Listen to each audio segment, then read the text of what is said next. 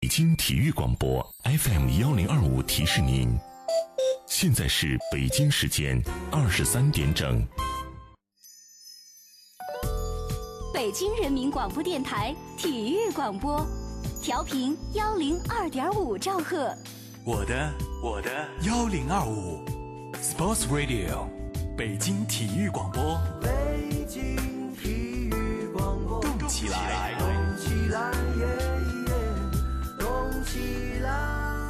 Sports Radio，FM 幺零二点五。动起来。北京体育广播。十一月二十二号至二十六号，到七九八时态空间尽享贵州民族民间手工艺品盛宴。我爱你 I stay mas.，I love you，Ti amo. 萨拉涅。爱能化解一切隔阂。今夜思雨时，因爱我们走到了一起。北京体育广播提醒您：今夜思雨时马上播出。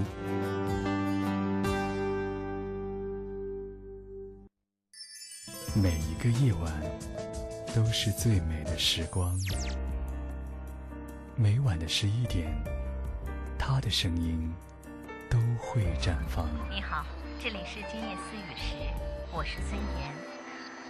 北京的夜啊，有许多醒着的耳朵，他们都在听你诉说。孙岩，每晚十一点，FM 幺零二点五兆赫，北京体育广播，今夜私语，今夜私语，这夜晚，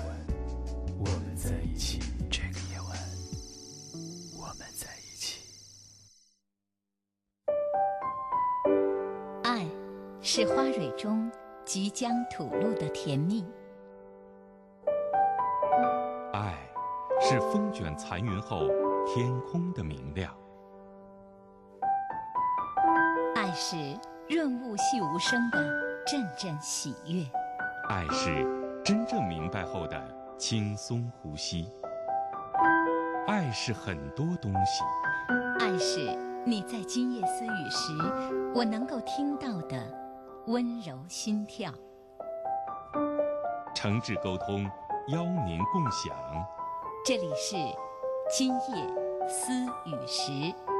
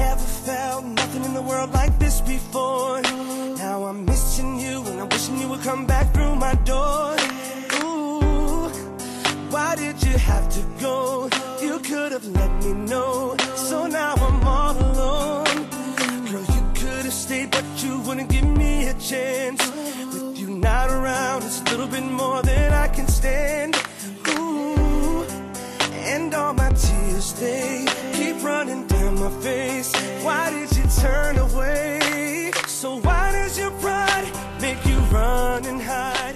Are you 晚上好，收音机前的各位朋友，网络前的各位网友，这里是今夜思雨时，我是主持人孙岩。今夜思雨时每天晚上这个时间播出，我们的节目关注着两性健康、情感和心理。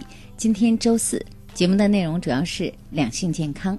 我们节目中的嘉宾也是性健康专家，呃，来自北京清华大学玉泉医院性医学科的专家杨大中大夫。大中好。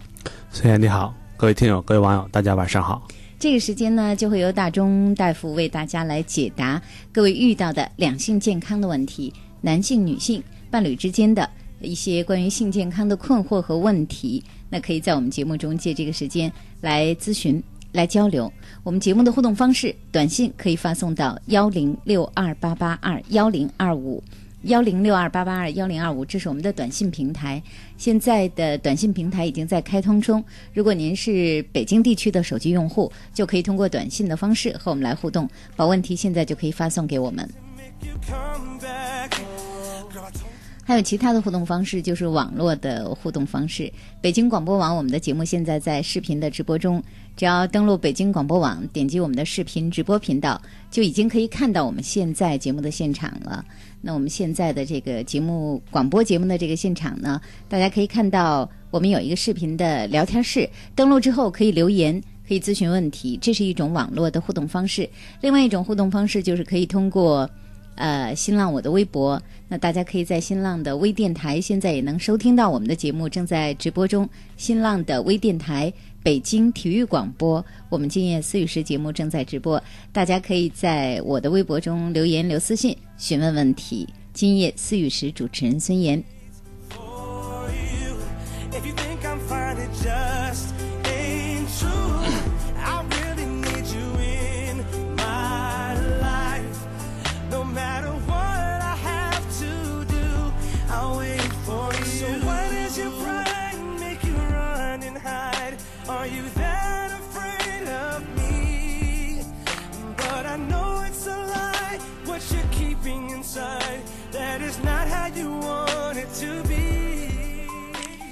已经有朋友事先留了一些问题给我们，我们先请大钟来关注一下这些朋友的问题哈。有一位是一位啊三十二岁的男性，他是这样说哈，他说这个呃，整个这一个过去了的夏天、秋天啊，嗯。他说我多半时间我都骑车了，他说我把车啊让老婆开了，因为老婆呢调了一个比较远的地儿，嗯。他说那我就告诉他我骑车吧，又环保又健康，嗯啊、又省油钱。他说：“但是啊，这个整个这一个过去了的这个季节，就是骑车季。他说现在天冷了，他不骑了哈。他说他发现了一个问题，他就是觉得是不是骑车对男性的性功能有什么样的影响？因为他觉得不舒服，他觉得有各种各样的一些症状。那他说到的一些症状吧，和他比如说平时他说这个大概也就是他认为是从骑车开始的哈。嗯他说，呃，比如说小便的时候他有不舒服的感觉，有一些这个他在网上查了一下，他觉得是不是像呃前列腺炎的症状？他说因为有一些不舒适的感觉，他说这是我年龄的问题还是我骑车的问题？如果说我生活方式改变的话，这骑车就是现在一个最重要的生活方式。他说我也。在网上看到了，他说看到了大钟大夫以前回答问题的一些呃网上的一些记录哈，好像说过这个骑车和性健康有一定的关联哈。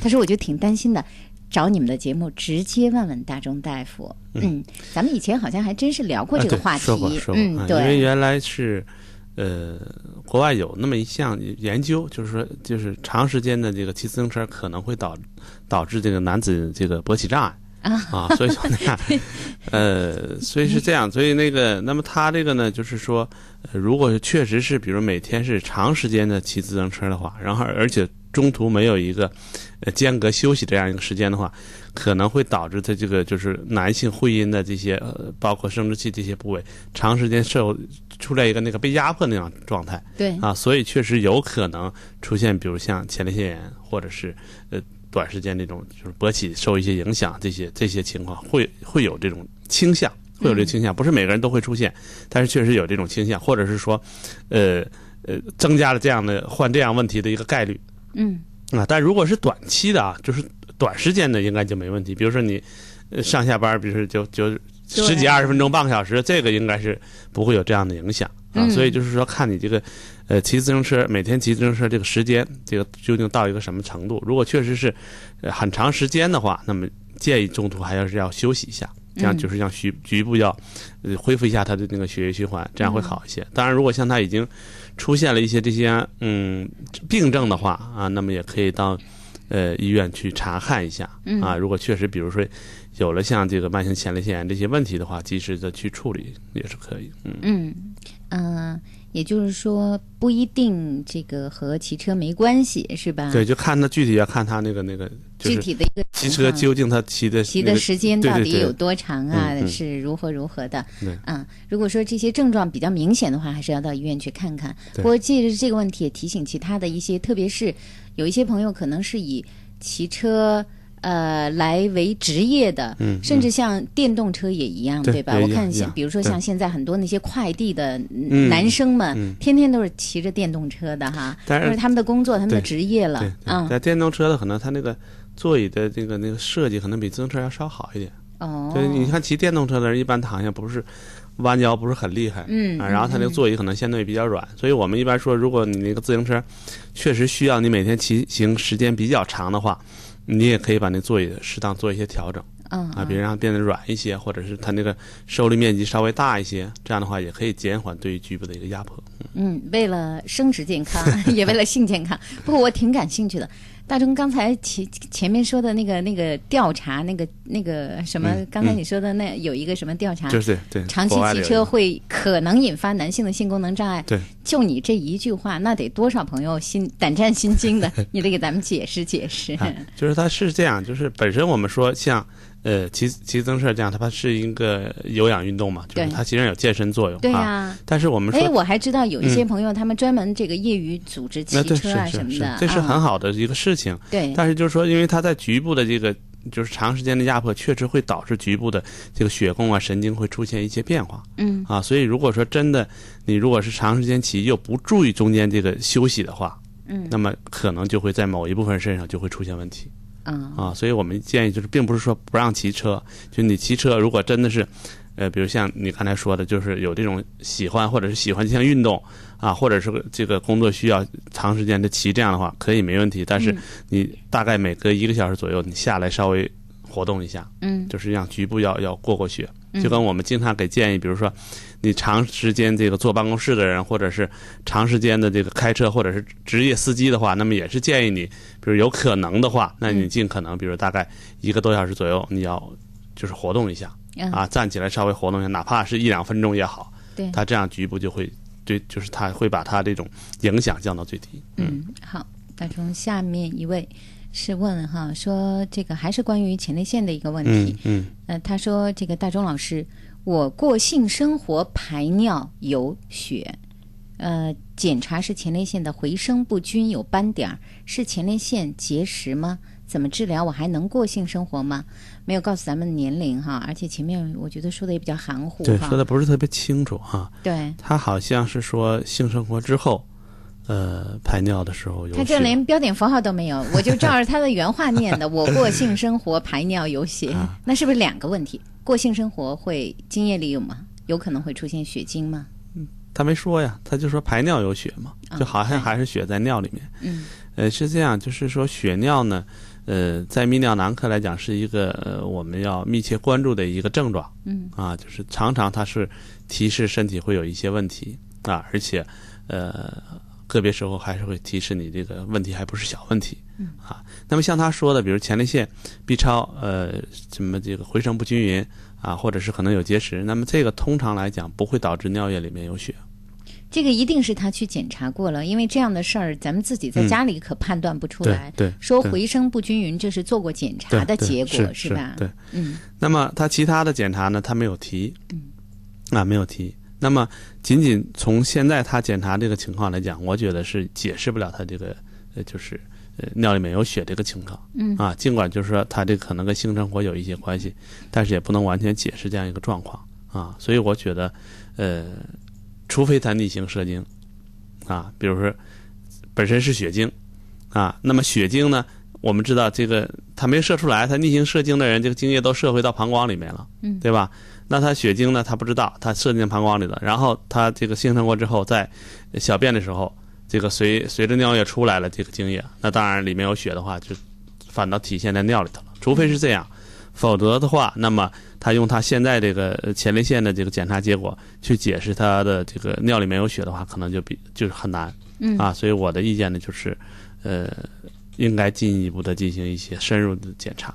嗯啊，就是究竟是什么原因导致的血尿，啊，要查要要要查出来才行。因为一般来讲，血尿它是提示，比如肾呐、输尿管、膀胱等等，很多它可能都会有可能有问题，会导致它出现血尿。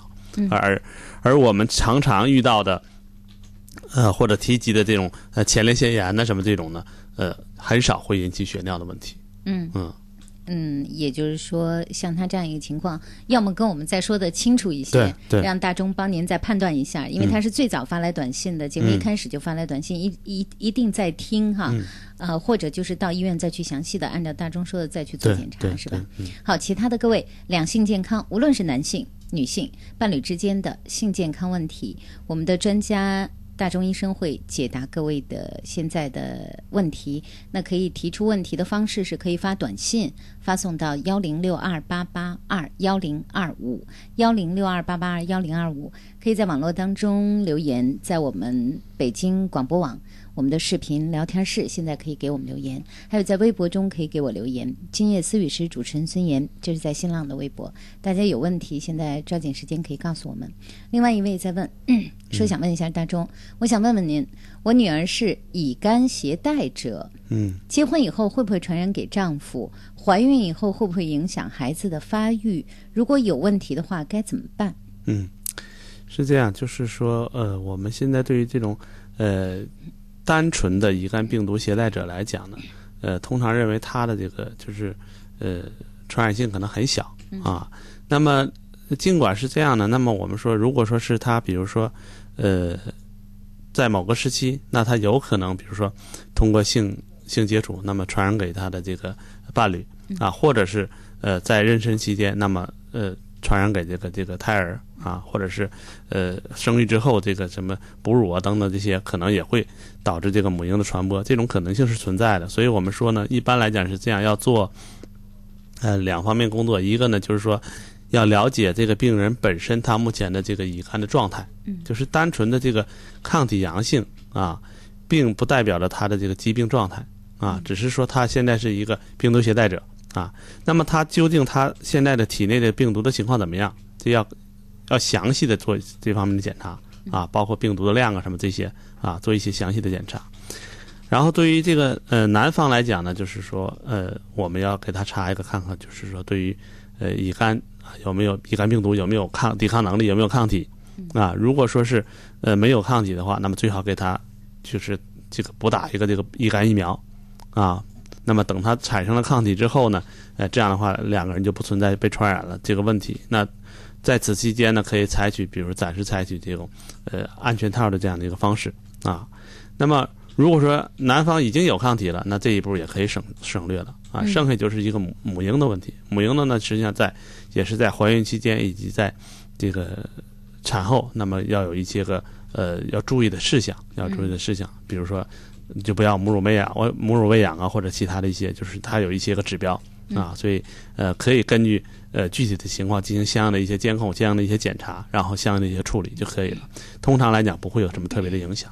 嗯，所以别成为心理负担。对对对嗯、嗯因为呃，乙肝病毒携带者，这个前两天我们还在节目里讨论过，实际上是挺多的。对嗯、这个人群是挺庞大的，大家别背有什么样的负担。有这样的问题，其实像现在这个有那么多的呃医学的方案啊，都能够帮他帮大家来解决的。所以这个嗯，尽管可以去谈恋爱、结婚。生子，嗯但是就是做好各种各样的防范就可以了。嗯，这些就是注意就行了。所以大家呃这个其实如果先心里有负担的话，那么你自己可能对健康反而会有一定的影响哈。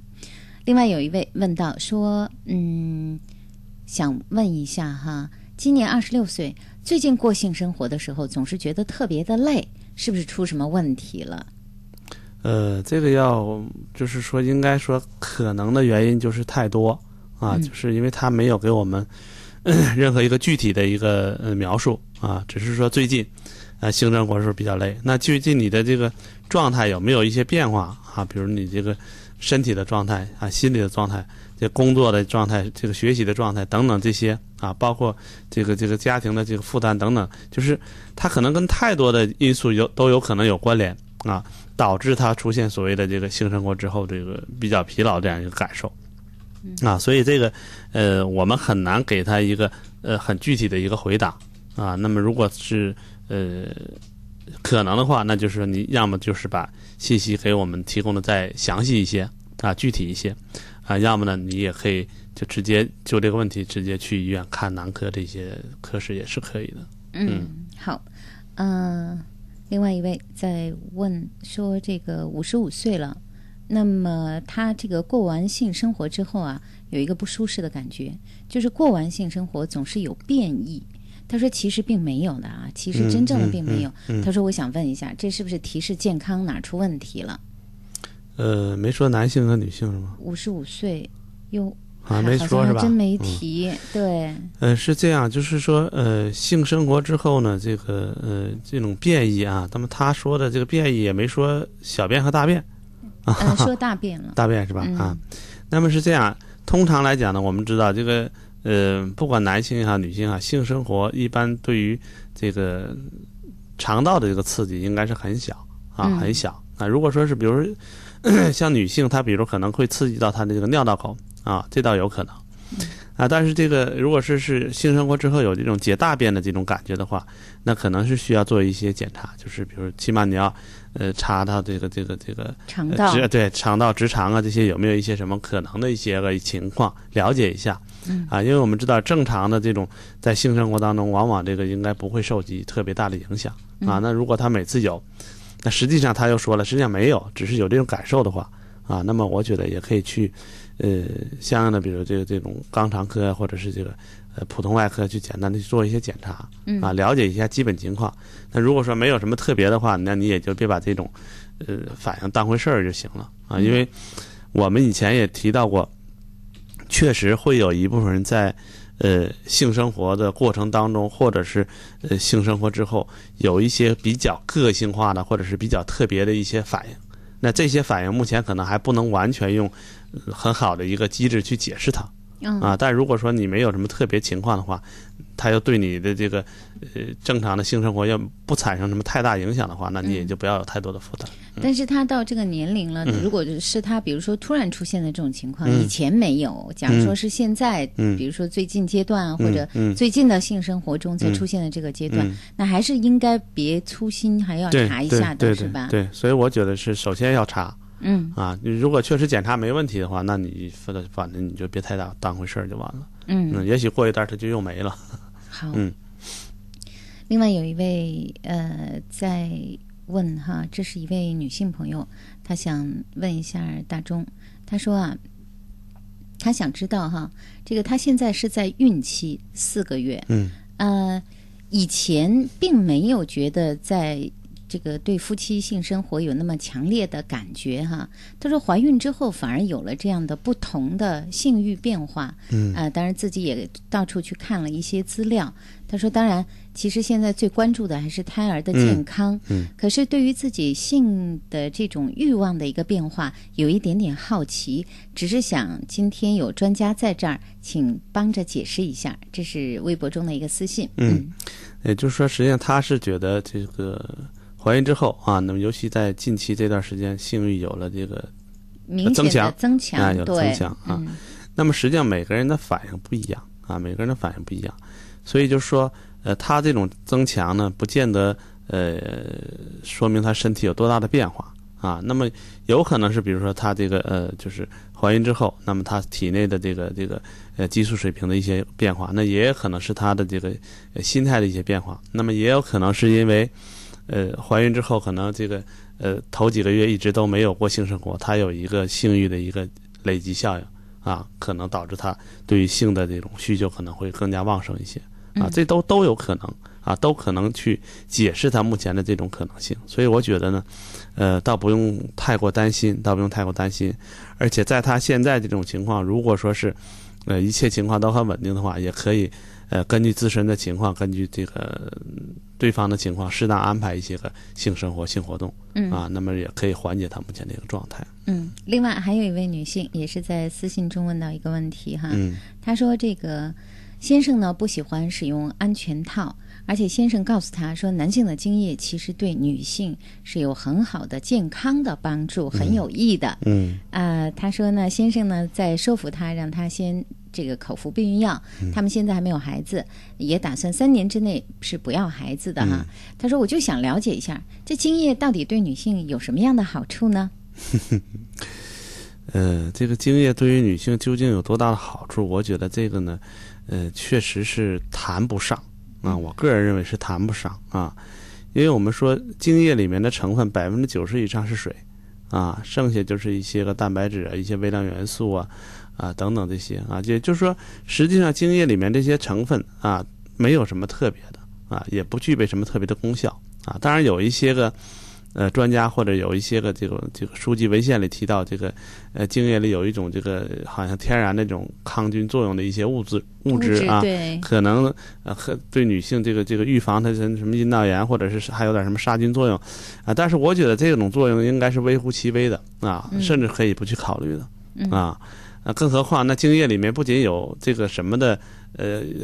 不仅它就是说有有抗菌的，那它有的时候它还带菌呢，对吧？所以这个东西你要从双方面，就是从多方多个角度去看它。所以我觉得呢，精液本身的这个对于女性的好处，嗯，可以不去考虑啊，可以不去。当然它也没有坏处。至于说避孕来讲，那就是说要选择两个比较合适的啊，两个比较合，两个人都认为比较合适的，或者是都适合两个人的这个情况。比如像他这个男方可能就是对于呃安全套的使用有一些个。顾忌或者是不喜欢，啊，或者是排斥，啊，那么他当然就希望，呃，女性呢，比如说去使用这个短效避孕药，啊，那么他当然给了这么一样的一个所谓的 一个呃说法啊，或者是是是觉得呃这样去说服女方会好一些。那么实际上来讲呢，如果是女方的条件允许的话，啊，确实可以使用这样短效避孕药，嗯，啊，因为现在的这个短效避孕药总体来讲它的效果很好。啊，安全性啊，呃，包括这个对于生育的影响啊，包括对于它月经周期的影响等等这些，就就是说它应用起来应该是比较方便，也是很安全啊，也是现在呃被认可的啊，就是被专业人士认可的这个有效避孕方式之一。嗯，啊，所以我们说，对于那些不习惯或者是不愿意使用安全套的人，那么如果条件允许的话，完全可以考虑使用短效的这个口服避孕药啊，所以这个倒是应该。对这个药物的使用有一个正确的认识，因为确实现在很多人对于短效避孕药有一些误区。对啊，我们在在做一些性调查的时候也会发现，甚至有的调查会会发现什么会呈现什么样一个状态呢？使用紧急避孕药的人的这比例，甚至比这个短效避孕药用的人还多。嗯。啊，他就觉得你这天天吃药，这个肯定是对身体影响小。啊，我我还不如我。是意外有问题的时候，我临时吃吃一次这个这个紧急避孕药。啊，就有人他就是不理不了解这个这个药物的这个成分啊，不了解药物对于具体的影这个身体的影响。啊，所以他倒觉得短效避孕药不好，这个这个紧急避孕药偶尔吃一次没事儿。啊，实际正好是反过来的啊，这个短效避孕药是非常安全的，而这种紧急避孕药实际上是尽可能是不能用的啊，所以那么结合他两个人的情况，我觉得你可以根据。自身的这个条件去考虑啊，考虑究竟选择什么样的一个这个避孕方式。但是我们的意见就是说，既然你在三年内都不考虑这个呃生育问题的话，那就是呃避孕的方法一定要选这种安全、确实可靠的。嗯啊，不要选一些个呃我们说不太提倡的一些方法，比如说什么体外射精啊，什么这个安全期避孕等等这些啊。那么这些方法显然是。呃，很容易导致女性出外意外、意外妊娠的这种情况，包括紧急避孕药都是这样。嗯嗯，好，呃，今夜思雨时，我们的节目正在回答大家关于两性健康的问题。各位如果有问题的话，可以通过各种各样方式留给我们短信，我们的视频聊天室在北京广播网，还有我们的微博，大家都可以现在留言，有我们的专家。杨大忠大夫在回答各位性健康的问题。有些事你很少去想，比如神舟飞船用什么润滑油，如何让每一部汽车享受航天待遇，这些事长城润滑油一直在想，更在做。长城润滑油，航天级润滑保护，在您身边。出差在外，怎样了解北京的新闻？登录北京广播网啊，实时广播，广播回放随你挑，让北京就在身边。我在上课，没时间听这周的榜单揭晓，怎么办？登录北京广播网啊，点击实时广播或广播回放，音乐风景就在耳边。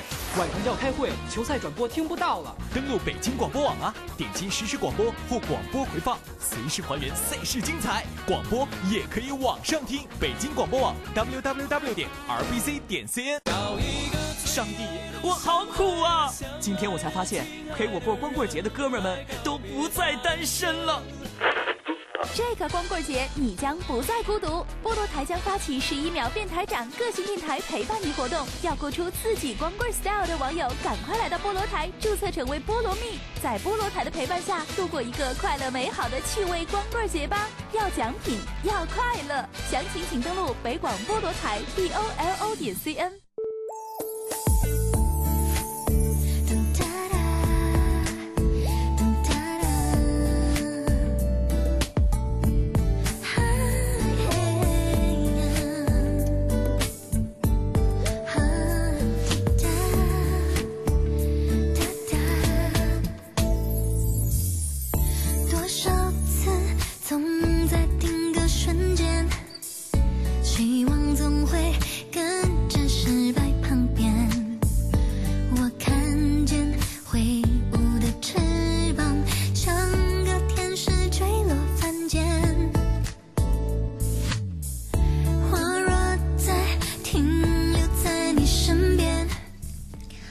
思雨时，继续我们的节目。我们节目中的嘉宾来自北京清华大学玉泉医院性医学科的专家杨大中大夫，也是我们今夜思雨时朋友非常熟悉的我们的一位这个老资格的年轻专家，为为大家解答各位遇到的性健康问题，无论是男性健康还是女性性生活中的一些健康问题，伴侣之间的健康问题，大家想询问的可以通过这个时间，用各种各样的互动方式把问题。赶紧告诉我们，我们这样还能抓紧时间在节目中为大家来解答。今夜思雨时的短信平台是幺零六二八八二幺零二五幺零六二八八二幺零二五，有问题发短信，可以在视频中给我们留言，可以在微博中给我们留言留私信询问性健康的问题。我是主持人孙岩，呃。有两个问题啊，这两个问题都比较长，但是这两个问题呢比较这个类似一点哈。嗯先解决这个长的问题。嗯三十一岁的男性，呃，他的问题是这样，呃，大概从小学五年级开始他就有性自慰哈，他说那时候印象不深了。那么后来呢，我就捡重点来说了，因为他的、嗯嗯嗯他的这个几封信太长了哈。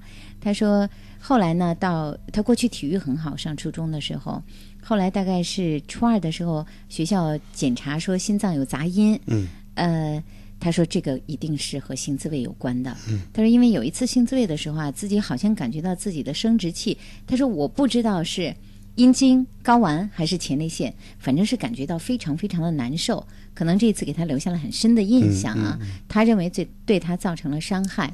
那么再到现在，他已经三十一岁了，他的问题呢就是这样。他说他这个已经有了两性生活，但是如果他克制住自己的呃性自慰，三个月他就能过性生活，能勃起。如果他没有克制住，他还是有性自慰的行为，他就认为他不能勃起了。那么还有呢，他认为自己可能有搬家的时候搬过一个箱子，嗯撑过。嗯他说这个睾丸上面是不是有什么器官会很疼啊？是不是我伤到前列腺了？这是指大概是这几年的事儿啊。他说因为当时很痛，疼的都站不起来了，在床上还躺了五天，每次翻身的时候里面都很疼，当然后面就慢慢的好了。但是这段时间呢，如果性自慰，心脏就会不舒服。呃，感觉心跳比较快。他说还有啊，他在网上看到哈，说有这样的资料，说这个男性啊，如果性自慰五千次就不行了，有这个说法吗？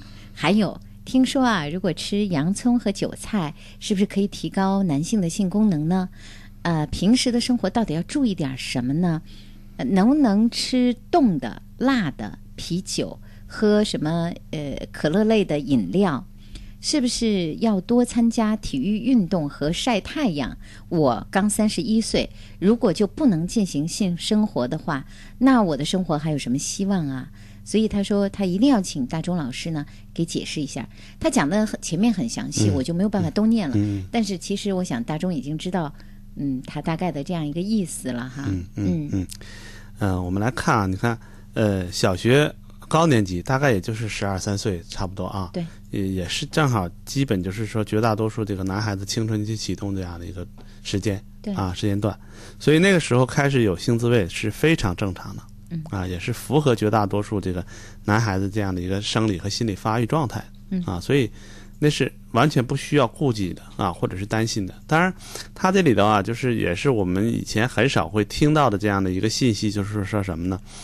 我们以前听到的，呃，几乎所有的关于性自慰的担心，都是跟生殖健康相关的。对啊，比如说担心发育问题啊，一担担心性自慰影响发育啊，影响生育啊，影响性功能啊，基本是这样啊。但是他呢，把性自慰同他的这个心脏问题给联系到一块儿了 啊，所以这个我觉得倒是呃比较少的一个信息啊。但是那肯定是错的更没边儿了啊，就是肯定是不对的啊。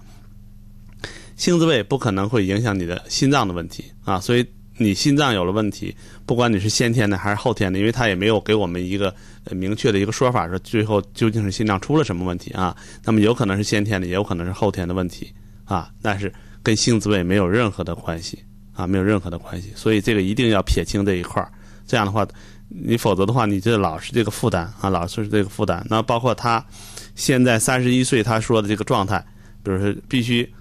这个控制性自慰，这个呃三个月不性自慰，然后才能过性生活，否则就过不了。嗯啊，那么这个绝对是他早期或者是早年对于性自慰同心脏的问题的一个相关性的一个一个担心，或者是是这样一个错误认知，导致他现在出现这样一个状况。嗯，也就是说，绝对属于一个心理性的一个问题。对啊，心理性。至于说他说什么性自慰心跳加快，那你所有人性自慰的时候心跳都加快。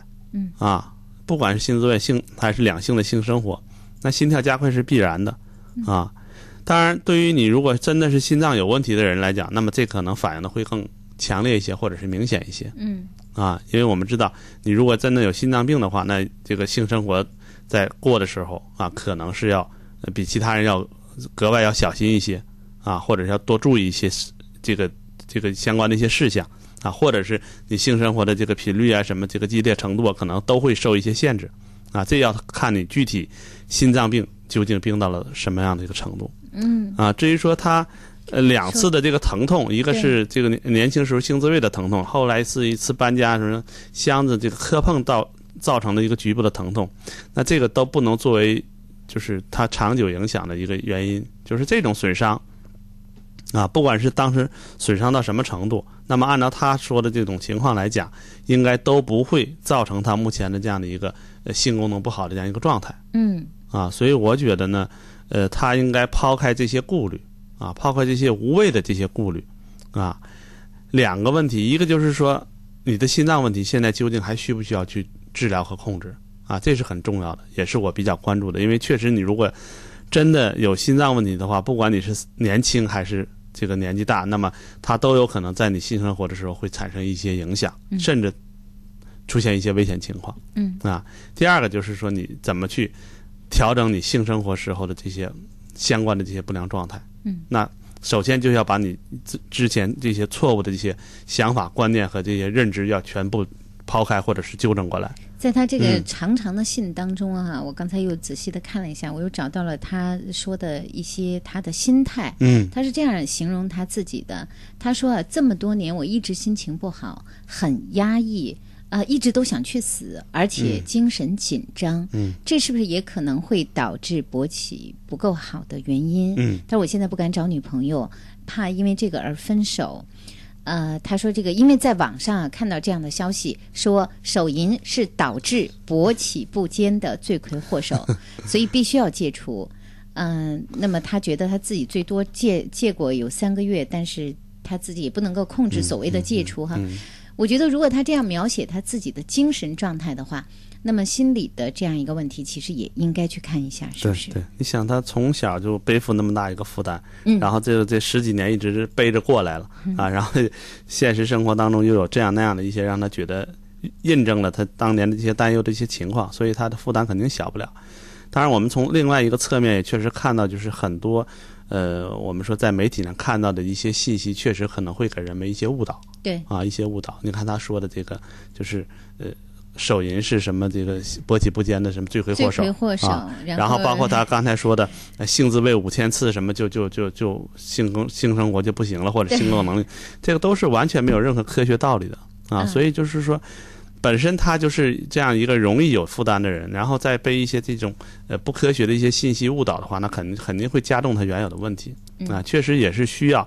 呃，在这么就是大的一个负担下，我觉得就像虽然说的，那你如果适当去呃看一下专门的一些心理医生也是可以的，就是做一些心理方面的一些调试啊，对于帮助他改善他的认知和改善他的目前情况，可能也是比较有用。嗯嗯，好，这是这一位哈。那另外一位呢，也是呃关于性自慰的，这一位呢是大学刚毕业。四年前有性自慰的习惯，高三的时候很频繁，差不多一天一次。嗯，大学以后就又开始了，差不多一周、两周一次。现在毕业了，差不多两三天一次。他说，这四年呢，我有过三次性行为，嗯，也是人生中仅有的三次，但是每次啊都是两三分钟就射精。他说：“我就不知道这个算不算是早泄？有人说是紧张，但是我个人感觉不是很紧张，所以非常的困惑。第一呢，不知道这算不算是早泄；第二，不知道跟我这个性自慰啊有没有关系；第三，不知道如果以后不……”不再性自慰了，会不会有所改善？第四呢，就是我个人觉得这个是不是习惯问题呢？比如说，我是性行为比较少，身体比较敏感，所以一碰到很快就会射精。那如果说射精的次数多了，我是不是就习惯了？是不是就没有那么敏感了？是不是就不会一碰到就射精了？嗯嗯，呃，他最后说这些啊，最后他总结的这些啊，基本是呃我想说的一部分。嗯啊，就是完全有可能会是这样一个情况，就是说，因为仅有的三次性生活啊，那么对于很多男性来讲，在最初的性接触当中啊，都会难免有一些紧张、焦虑啊、不自信啊，难免这个性生活上表现不尽如人意啊，这是再正常不过的一个情况，所以很有可能随着将来的这个这个这个进一步的接触啊，那么这种情况逐渐就好转了，甚至就完全没有了。啊，这完全有可能。退一万步说，即便还是现在这个情况，他的这个状态也不能称之为早泄。嗯，啊，因为他说了，每次呃两三分钟，啊，这个两三分钟，呃，已经是一个呃正常的一个时间啊，正常的一个时间啊。我们以前在节目当中也提到过，目前比较公认的早泄的诊断标准啊，就是说，呃，几乎或总是在性生活当中，呃，时间不足一分钟。啊，不足一分钟，那么这个才称之为呃男性的早泄。那么超过一分钟均属于正常。嗯。啊，那么像两三分钟，呃，基本也可以达呃，算是一个呃，比如说平均水平的一个下限，差不多啊，平均水平的一个下限啊，所以它属于正常范围啊。所以希望咱们这位呃网友呢，就别不要有这么大的一个担心啊。当然还是呃性自慰的这个问题，我们就不再说了，因为性自慰肯定跟这些情况没有什么关系啊，也不会导致。这个症状加重，或者是将来怎么着啊？所以，呃，就把他心态调整好就行了啊，心态调整好就行了。嗯嗯，还有一位在视频中问，二十二岁，他说他也是同样的问题，射精很快但不紧张。大钟老师，什么原因呢？二十二岁，嗯，是这样，呃，两个可能性。我们说，第一。紧张确实会造成男性的射精快，嗯啊，这是一个必然的一个结果。就是对于同一个人来讲，他紧张与不紧张，他射精的时间是绝对不一样的啊。呃，但是就是说，真的这个人射精快是跟紧张相不相关？有的时候很难很难辨别出来。就是说，呃，很多男性他会觉得自己很放松啊，但实际上放没放松呢？没有放松啊。所以我们在门诊经常有会有时候会遇到这样的一些个患者，我们给他说，那你可能是心态不好，或者你可能紧张，他绝对是否认，他问问问不会，我我我很放松，我没有紧张啊，但实际上来讲，他的状态是是没有放真正没有真的放松下来，但是只只不过说他也没有感受到明显的紧张啊，所以这跟那个我们说那种心态好啊，完全能享受到这种性的这种自然的这种生理反应状态当中去，这是不一样的。嗯。这是第一个，也就是说，他是不是紧张，往往他自己没有很难做一个合理的一个判断啊，所以不能除外是紧张造成的。第二个，那即便你真的是不紧张，那有一部分男性他也还是早泄啊，因为我们以前也提到过，很多男性的早泄是因为他局部神经分布多，然后敏感性就高，这样的话对于性刺激的耐受能力比较差啊，所以那如果是你是这样一部分。状态的，或者是你的这种生理构造就是这样一个呃状态的话，那不管你紧张与否，你射精一定都是偏快的。当然，你如果紧张的话会更快，啊，所以这要要要要要区别来对待，要区别来对待，啊，然后当然不管哪一种情况了，你如果说嗯确实需要处理或治疗的话，可以到正规医院去看。嗯，好。另外一位在问哈，说大众想问一下，二十三岁前几天射精，怎么觉得精液是金黄色的？是上火吗？是炎症吗？还有啊，有这个尿急。憋尿、腰眼儿有点疼，不舒服。另外，生殖器向一边偏转，上网去查了，好像是海绵体受损。那会不会发炎啊？不去医院行吗？能让您解释一下吗？呃，这个精液偏黄啊，或者他说的这个金黄色，这个呃，我们很难做一个正常与否的一个判断，因为一般来讲呢，如果没有特别状况的话，这个精液的颜色呢，呃，可以随着。就是排精间隔的时间不同而发生一定的变化，啊，通常来讲呢，呃，如果排精间隔时间短，也就是这个性生活的频率高的话，那么它的精液颜色会淡一些，比如说苍白色呀或者乳白色。那如果说是它排精间隔时间长，也就是性生活频率低的话，那它精液的颜色可能就趋向于深，就是比如向黄这个方向去去去靠。啊，所以精液的颜色是可以变的啊，所以要根据这个去看。当然，也有一些个别人他是由于真的是有一些发炎，比如说前列腺或者精囊或者是尿道有炎症啊，导致它里面这个有有其他的细菌或者是感染啊，甚至是脓液，那么导致它精液出现颜色的变化，这也有可能。但如果是这样的话，通常它不仅仅是有一个精液颜色的变化，它一定还有相关炎症的变化，就是症状。嗯啊，你比如尿道炎或者前列腺炎或者什么，那你会有这些炎症的这些不舒服啊，或者其他的一些症状啊，对，所以是这样一个问题。呃，他后半段是什么来？我给你看一下后半段，他觉得海绵体受伤了，啊，对对对，他有点偏曲，对对。这个海绵体是不是受伤？这个你得看自己的情况，就是说，你如果说是真的是某次外伤啊，或者其他什么原因导致你这个阴茎就是。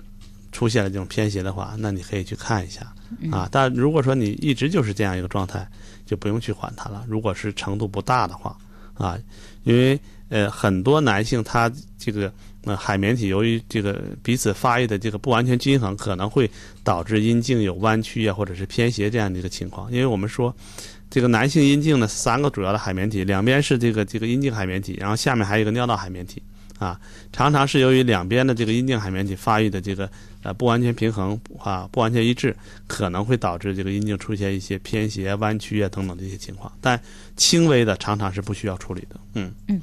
另外有朋友在问哈，说听说这个人都说伤筋动骨一百天，那外伤手术之后多长时间可以过性生活？对术后恢复没有影响？男性，三十五岁。外伤是吗？嗯，对，他说的是外伤，外伤手术。哦，那就看什么地方了啊，就是。我们说，你如果是真的伤到骨头的话，那当然是你就是按照这个伤筋动骨一百天的这个时间去走啊。你反正身体恢复了，呃行动相对自如了，那你就可以恢复这个性生活。那否则的话，那你就只能是调养呗啊，或者是采取一些个呃相对比较特别的一些呃就是性活动的一些方式啊，也可以适当解决就是呃性的问题。啊，因为就好像我们说，比如说某些这个残疾人士一样啊，那么他也可以有他的这个性生活，有他的性活动，但是他的活动方式或者是这个性生活的一些个方式，可能跟正常的人的情况会有一些个不同啊，他可能需要特特别的一些一些一些照顾或者是一些形式，嗯嗯，好。另外一位在问哈，说想问一下，丈夫呢说他体检查出小三阳，嗯，婚检的时候它是阴性的。可以排除母婴和血液传播，那么可以断定它是由性行为感染的吗？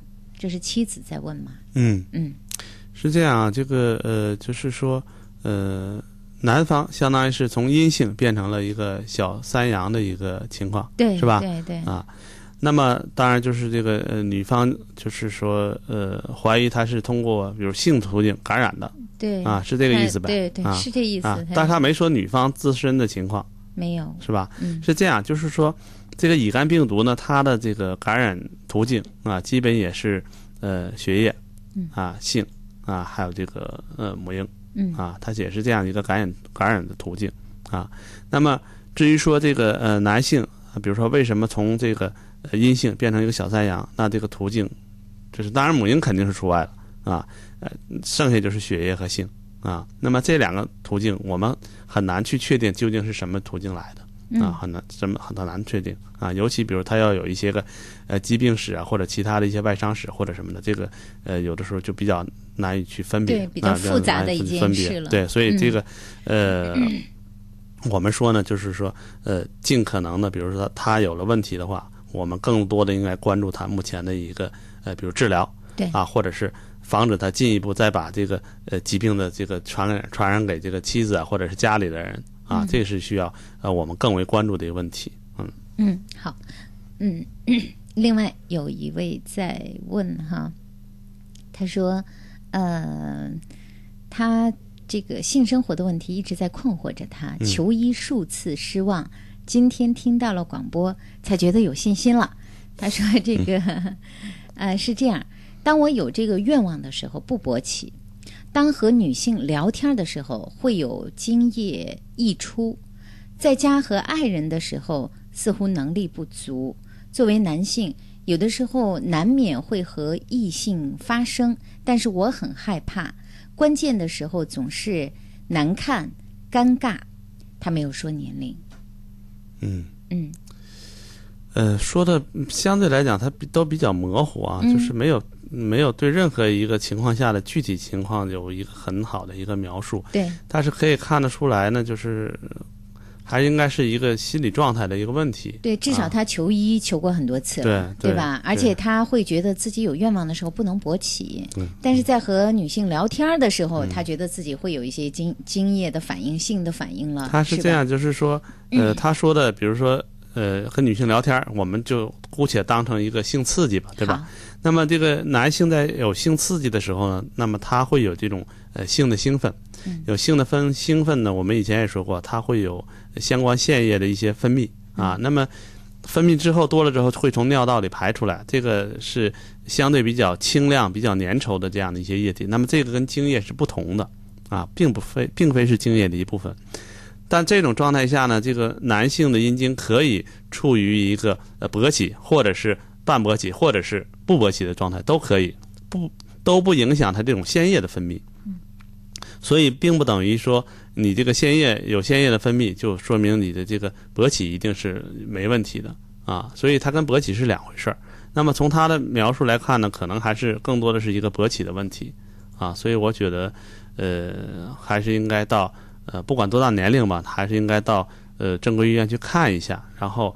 呃，应该是按照心理性的勃起障碍去处理就可以。嗯嗯，呃，另外有一位在问哈，说这个想问一下，嗯，自己在性生活之后啊，头痛这样的一个症状呢，已经有两年的时间了。呃，自己现在是三十九岁，这两年生活中没有其他的变故，头痛只和性有关系。他说想问一下。这个是什么原因？大钟能帮我判断吗？嗯，呃，这就是刚才我们在节目之前有一个问题那种的啊，就是性生活之后有解大便的这种感受。那么，呃，性生活之后如果说有其他部位的一些不适，就像咱们这位朋友说的，有头疼啊，而且是是近两年的一个情况，他三十九了，那之前可能没有。那么对于这样的一些变化的话，我们觉得还是应该要呃进行相应的一些个检查啊，才能够让人放心啊。我们不能说一定。有多大问题？但是我们要排除啊，要排除，因为我们知道，正常这个男性也好，女性也好，在性活动的时候，它实际上是尽管反应啊，多数是局限在生殖器官这这这一块儿啊，或者这个局部，但实际上他全身都参与了，对啊，全身都参与了啊，整个的比如说身体的这个呼吸加快啊，血流加速啊，心跳加快等等这些啊，全身的都加都都都参与进来了，那么。是不是因为这样的一个身体的反应引发了局部的一些问题啊，或者是局部的一些症状，或者是局部已经有了一些微小的病变，但是平时可能反映不出来，那么在性活动的时候可能会有一些反应啊，所以我们要除外这种情况。所以我还是建议他呢，呃，最好抽时间到医院啊，做对头部的相关的一些情况做一些了解，比如血流啊啊，或者是拍个片子，或者做了 CT 啊什么的啊，检查一下看看有没有什么一些特别的一些情况。另外，你这种性生活之后的头疼，具体的部位啊、持续时间等等这些啊，都要去呃看一下啊。如果说呃没有没有发现特别异常的话，那你就是呃根据你的这种情况，定期的去观察，去呃去了解一些，看看有没有进一步的变化。啊，如果没有特别的变化，而且疼痛也很轻微，呃，时间也很短的话，也可能没不会有什么特别问题。好，另外一位男性 三十八岁，他说：“我就问大钟一个问题哈，嗯，就是每次要回家探亲的时候，跟老婆的性生活质量不高，啊，就现在这个年年龄哈，能不能吃一点那些呃勃起的药？呃，就在探家的时候吃可以吗？”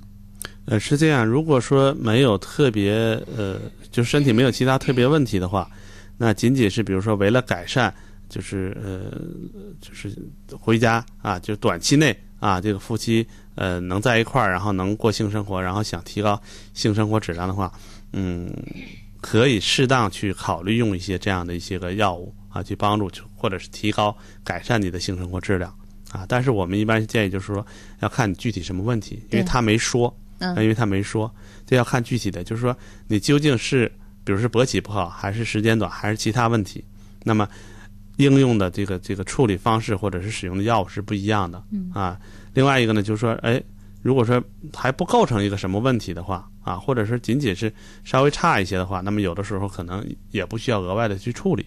啊，就是要根据情况，因为确实也会有一部分人，你如果给他用上了一些药物之后，他可能是。会有一种就是心理上的依赖，啊，这个有的时候反倒会起到一些副作用，所以我们一般是要详细了解病人的这个性生活的情况之后，再给他针对性的一些建议。嗯嗯，所以呃，一般来说服用这些药物还是要谨慎的。对对对，吧就是一定要去就是专业医生那里去咨询，然后根据医生的意见去考虑。嗯，好，谢谢大钟。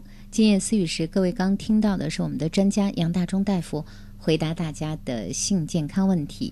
我们每周四的节目内容都是关于两性健康，所以大家如果有一些生活中性健康的困惑和问题，记得我们的节目《今夜思语》时周四的晚上有我们。非常专业的专家来回答大家的问题。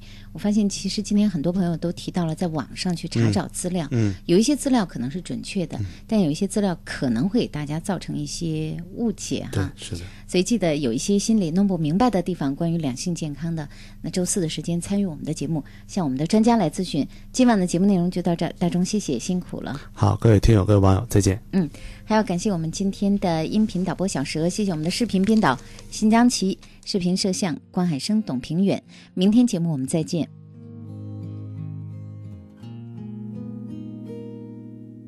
想陪你好好走一段路，记忆才能够深刻的走出。画面可以是灰色的荧幕，时间停在我们的当初。希望你也有好的归宿，写下我以为是我的包袱。我想要祝福，却变成嫉妒。我真的真的不愿。有些事你很少去想，比如神舟飞船用什么润滑油，如何让每一部汽车享受航天待遇。这些事，长城润滑油一直在想，更在做。长城润滑油，航天级润滑保护，在您身边。上帝，我好苦啊！今天我才发现，陪我过光棍节的哥们们都不再单身了。这个光棍节，你将不再孤独。菠萝台将发起十一秒变台长个性电台陪伴你活动，要过出自己光棍 style 的网友，赶快来到菠萝台注册成为菠萝蜜，在菠萝台的陪伴下，度过一个快乐美好的趣味光棍节吧！要奖品，要快乐，详情请登录北广菠萝台 b o l o 点 c n。可以阅读的声音，阅读的声音，能够收藏的广播，收藏的广播。北京电台新广播报，每周在五环内中石化、中石油各加油站如约与您见面。给爱车加油的您，别忘了免费领取这份礼物。阅读声音，收藏广播。尽在新广播报。广播报发行服务热线六四九幺八三二三六四九幺八三二三。北京广播大厦四百平米高清演播室，位于建国门外 CBD 核心地带，层高八米，配有专业的视频、音响及灯光设备，适合举办各类节目录制、剧场演出和新闻发布会等活动。现面向企事业单位、栏目组及演出团体寻求长期租赁合作，垂询电话八五零幺五五九九。